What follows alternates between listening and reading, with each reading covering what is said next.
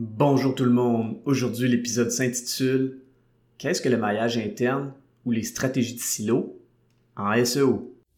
Avoir un commerce électronique est tout un défi. On vit souvent des déceptions ou de la frustration. Que faire pour rentabiliser mon commerce en ligne? Qui engager pour m'aider à réussir? Comment évaluer le ou les professionnels qui ont le mandat de rentabiliser mon commerce électronique et de le transformer en véritable actif numérique? Vous écoutez Commerce électronique et actif numérique avec Nicolas Roy. La raison d'être de mon podcast est très simple. C'est d'aider les propriétaires de commerce électronique à comprendre, contrôler et posséder leur commerce électronique et les composantes qui l'entourent parce que je crois sincèrement que c'est la meilleure manière de rentabiliser à court terme et de se bâtir des actifs numériques qui prennent de la valeur à long terme. Au cours de certains épisodes de ce podcast, j'ai expliqué l'importance de la création de contenu et j'ai expliqué ce que sont les liens externes ou backlinks. J'ai aussi expliqué l'importance de la structure du site web en parlant beaucoup des métadonnées d'un site web. Une des choses que j'ai très peu couvertes est ce qu'on appelle le maillage interne aussi connu sous le terme des silos. Dans cet épisode, je vais expliquer ce qu'est le maillage interne et pourquoi c'est si important. J'ai même une anecdote croustillante d'un collègue en SEO à raconter pour illustrer l'importance de ce concept et aussi comment ça peut être perçu. Disons que je n'aurais pas aimé vivre cette situation. Bon épisode.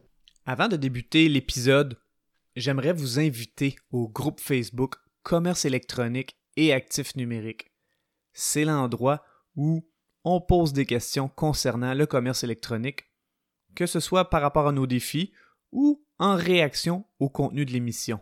Alors c'est un rendez-vous, le groupe Facebook Commerce électronique et actifs numériques. Pour bien ressortir naturellement sur Google, la majorité des gens sont conscients qu'il faut avoir du contenu, comme des articles de blog. D'ailleurs, j'ai vu passer une question à ce propos cette semaine sur un média social. La question était Est-ce que c'est encore pertinent d'avoir un blog de nos jours? Sinon, qu'est-ce qui remplace le blog? Voici comment j'ai répondu à cette question. Le blog informatif est excellent si tu veux ressortir sur Google en SEO. L'avantage du blog est que si son contenu est evergreen, c'est-à-dire qu'il vieillit bien dans le temps, sa durée de vie est très longue. Le podcast ou la vidéo, YouTube ou TikTok, sont aussi intéressants parce que la connexion avec l'audience est bonne. En fait, la vidéo ou le podcast peuvent être intégrés au blog. Chaque visiteur d'un site web a sa manière préférée de consommer le contenu.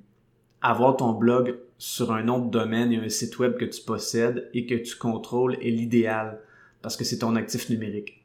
Tu préfères être propriétaire que locataire? Une chaîne YouTube, TikTok ou une page Facebook, ça peut se faire fermer.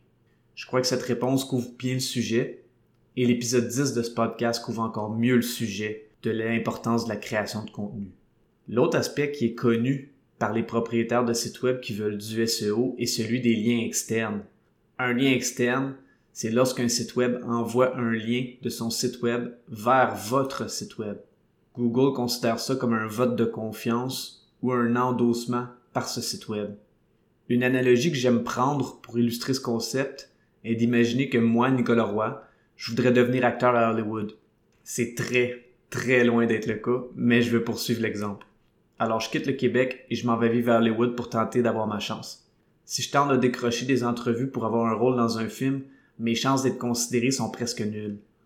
Par contre, si des acteurs connus comme Brad Pitt, Tom Cruise, The Rock, Angelina Jolie, Denzel Washington et plein d'autres disent que je suis bon et parlent de moi, je risque d'attirer l'attention des gens d'Hollywood.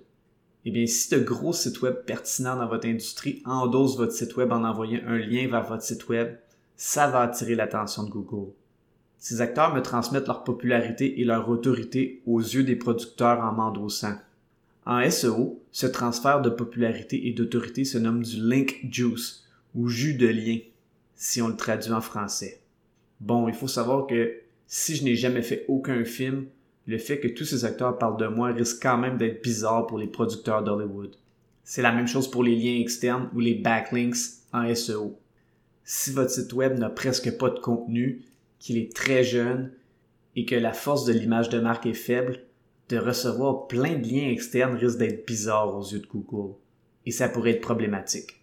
Parfois, quand je débute un mandat SEO, certaines personnes me parlent des liens externes ou backlinks avec passion Je leur réponds que les backlinks devraient être perçus comme un ajout de puissance dans le moteur d'une voiture. Avant d'ajouter de la puissance dans le moteur, il faut s'assurer d'avoir une bonne suspension, une bonne direction, un châssis qui est robuste et sécuritaire, tout en restant relativement léger. C'est la même chose pour le site web en SEO. Les épisodes 30 et 34 de ce podcast parlent des liens externes, mais avant d'y mettre des ressources, il y a des prérequis et les stratégies de maillage interne en font partie. Les stratégies de maillage interne, c'est une manière d'augmenter la pertinence d'un site web aux yeux de Google et d'amplifier l'effet du link juice lorsqu'un site web reçoit un lien externe d'un autre site web. Supposons que j'ai un site web qui vend des vêtements. Maintenant, supposons que j'ai plein de catégories comme vêtements pour jeunes garçons, vêtements pour jeunes filles, vêtements pour hommes et vêtements pour femmes. Je sais que ce serait un gros site web général avec un marché peu ciblé, mais c'est un exemple pour illustrer les silos. Maintenant, imaginons que le propriétaire de ce commerce ou le directeur marketing de ce commerce veut améliorer le SEO des robes X pour jeunes filles parce qu'il y a une bonne marge bénéficiaire sur ces robes. Même si la page des robes est bien optimisée au niveau du texte et de la structure, la probabilité qu'un autre site web envoie un lien externe et qu'il transfère du link juice précisément à cette page est plutôt mince. C'est rare qu'un site web indépendant envoie un lien externe vers une page d'un autre site web qui vend des produits ou services. Dans la majorité des cas, les sites web envoient des liens externes vers des articles de blog qui sont intéressants et complémentaires à ce qu'ils ont à vendre. La stratégie de maillage interne ou de silo consiste à consolider tout ça. J'utilise trois analogies pour illustrer la stratégie de maillage interne. La première est celle de la pyramide humaine. Imaginons qu'une personne veut grimper jusqu'à une fenêtre très haute ou jusqu'à un toit et qu'elle n'a pas d'échelle eh bien, plein d'amis vont se regrouper et faire une pyramide humaine pour que cette personne puisse se rendre à la hauteur du toit ou de la fenêtre. Dans ce cas, les amis sont des articles de blog et l'ami qui veut atteindre la hauteur du toit est la page qui vend des robes pour jeunes filles. L'autre exemple que j'aime donner pour les sportifs est celui du hockey. Plusieurs coéquipiers se font des passes sur la palette pour que le dernier joueur puisse compter. Les joueurs qui font des passes sont les articles de blog et le joueur qui compte est la page produit qui vend des robes pour les jeunes filles. Dans ces deux exemples, j'illustre que les articles de blog supportent la page produit. Ils le font en s'envoyant des liens internes. Les liens internes sont des liens qui partent d'un article de blog ou d'une page d'un site web et qui vont vers un autre article de blog ou une autre page du même site web. Les articles de blog qui font des passes ou qui supportent la pyramide sont des articles pertinents. Dans cet exemple, ces articles sont des articles qui parlent de sujets sur l'habillement des jeunes filles et même des robes, et ils sont dans cette catégorie du blog. On parle de l'importance de la structure en stratégie de maillage interne, et eh bien en voilà un bon exemple. Cette structure permet de prouver à Google à quel point tout est ramifié et pertinent. En ce qui concerne l'amplification du link juice, je préfère utiliser une troisième analogie. Cette analogie nécessite un peu d'imagination. Est-ce que vous avez déjà vu une tour de champagne? Ça ressemble à une pyramide de coupes de champagne et lorsque la bouteille coule, le champagne se distribue dans les coupes. C'est très spectaculaire à voir. Et bien maintenant, imaginons une tour de champagne inversée, même si ça va à l'encontre de la loi de la gravité. Donc il y a plein de coupes de champagne en hauteur et en bas, il y a une seule coupe de champagne. Maintenant, en supposant que ça tiendrait, si on faisait couler du champagne en remplissant les coupes du haut, beaucoup de champagne finirait par aller à la coupe du bas. Eh bien, dans cet exemple, les coupes du haut sont les articles de blog pertinents au sujet choisi et la coupe du bas est la page produit, soit celle des robes pour les jeunes filles. Là où les bouteilles de champagne qui remplissent les coupes du haut sont des sites web extérieurs qui envoient des liens externes vers les articles de blog d'information. Ils leur envoient du link juice et ce link juice est redirigé comme les rivières vers la mer qui est la page produit. Voici ce que sont les stratégies de maillage interne ou les stratégies de silo en SEO. Évidemment, la planification de ces structures de liens internes nécessite beaucoup de réflexion sur quel article va pointer auquel pour que tout soit pertinent et que le link juice se rende jusqu'à la page cible. L'autre point est le choix du texte d'ancrage. Le texte d'ancrage est le texte souvent bleu et souligné qui pointe vers l'autre page. Il faut s'assurer d'éviter la suroptimisation des ratios de texte d'ancrage. Par exemple, si tous mes textes d'ancrage étaient le terme robe pour jeune fille, je serais suroptimisé dans mes ratios de texte d'ancrage pour le terme robe pour jeune fille et c'est loin d'être naturel. Google déteste quand il peut voir des patterns comme un mauvais ratio du texte d'ancrage. Un collègue en SEO m'a déjà expliqué qu'il avait eu un contrat SEO où une entreprise avait beaucoup de contenu sur son site web. Il y avait beaucoup d'articles de blog evergreen qui dataient de deux ans au moins. La compagnie ciblait des mots-clés très compétitifs et son référencement naturel sur Google était mal en point. Les marges bénéficiaires de ce que cette entreprise vendait étaient très grandes.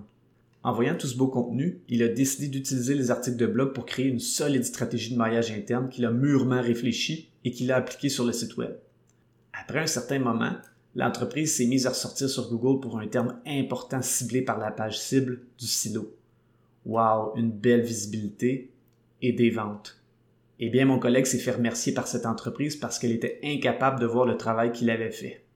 Les livrables de cette stratégie de maillage interne étaient difficilement perceptibles par les gens qui malheureusement étaient incapables d'évaluer son travail. Ça nous ramène au dernier épisode où je parlais de livrables versus les résultats en SEO. Est-ce que ce professionnel en SEO aurait pu faire mieux pour expliquer le travail? Peut-être. D'un autre côté, est-ce que cette entreprise aurait pu envisager que le SEO ne s'était pas amélioré par magie même si là où les personnes qui l'avaient engagé étaient incapables de vraiment percevoir ce qui avait été fait sur leur site web pour améliorer leur SEO? Probablement. Comme dans n'importe quoi, la communication est essentielle. Elle doit être efficace et bilatérale. Je vous remercie beaucoup d'avoir écouté l'émission. Je vous invite au groupe Facebook Commerce électronique et actifs numériques. Et si vous avez des questions ou des suggestions de sujets ou d'invités que vous voudriez entendre, je vous invite à me contacter via le site web nicolaroy.pro. D'ici là, je vous dis à la prochaine.